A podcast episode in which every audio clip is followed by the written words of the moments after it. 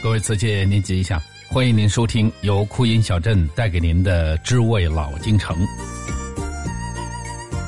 季节呢，已经进入了暑天在以往的节目当中啊，我们一起来聊过老北京的高穗其实呢，要说起来，我本人对于茶的了解和认知呢，是从爷爷奶奶那儿得到的。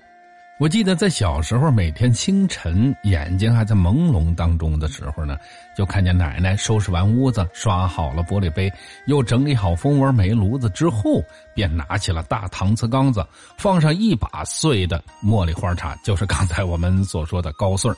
这茶冲好了之后呢，是不着急喝的，而是靠在炉台子上面让它闷着，过上很长的时间才端起来享用。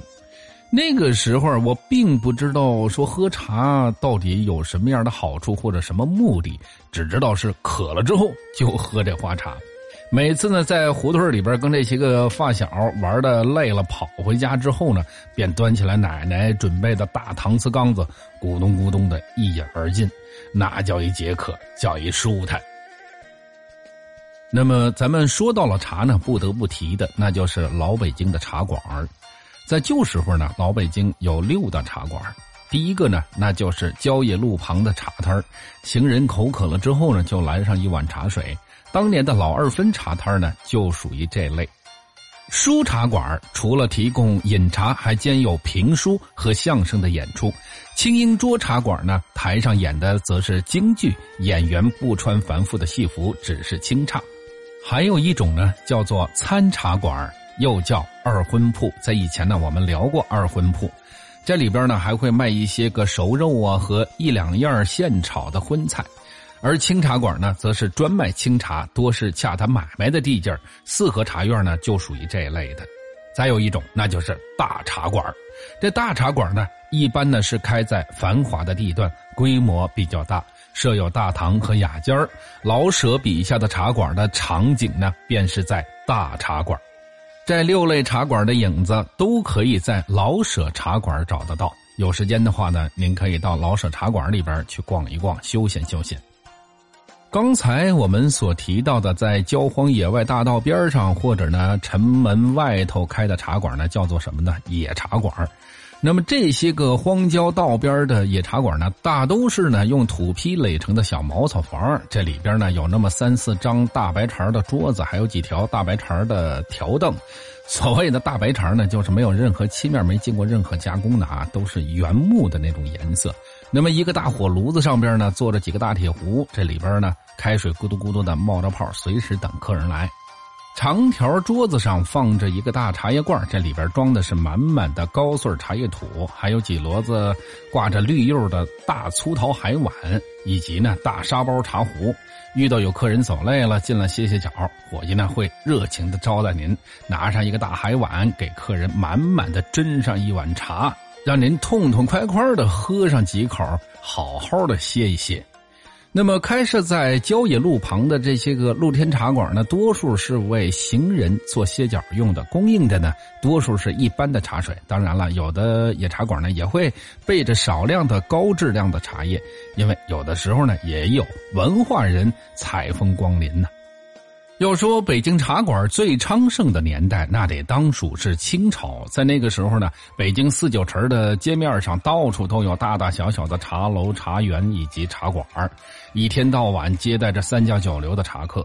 在当年的茶客里边呢，有相当一部分那是八旗子弟。满蒙汉八旗呢，原本是清朝政府统一中国的时候所依靠的军事力量。政府呢，为了保证随时有足够的兵员，不准闲散的八旗子弟离开八旗自谋生路，他们只能是依靠着朝廷发给的粮饷度日，这就是所谓的铁杆庄稼。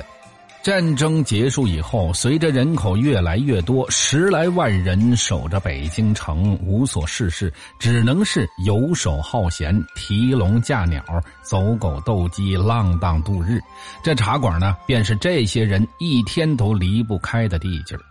当然了，上茶馆呢，也不全是八旗子弟。这茶馆呢，是一个公共的社交场所，是各类社会信息聚集和传播的地界这一点。和国外的咖啡馆其实功能都差不多，茶客们呢，在这儿品茶、论鸟、拉家常、讲时事、会朋友、谈些买卖什么的，一坐呢就是大半天花钱又不多，收获却不少。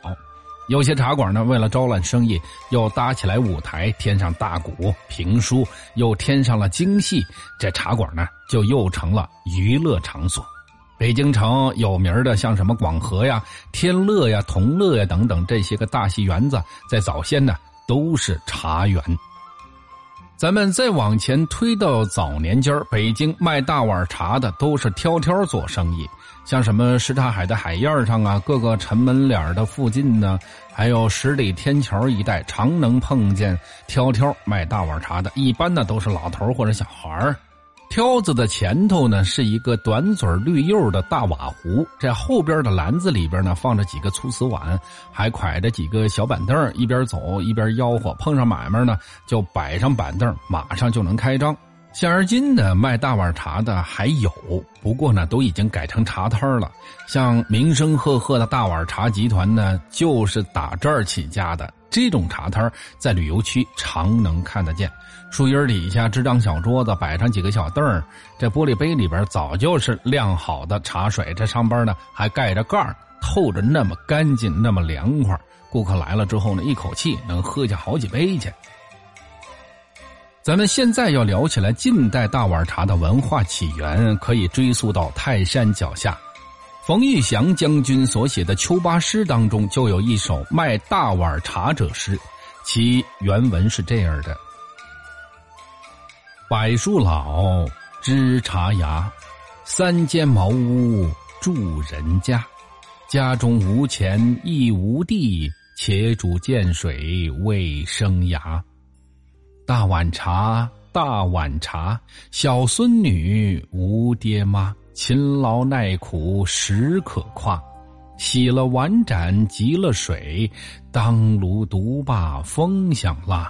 大碗茶，大碗茶，老爷爷披破褂，头发胡子尽白花。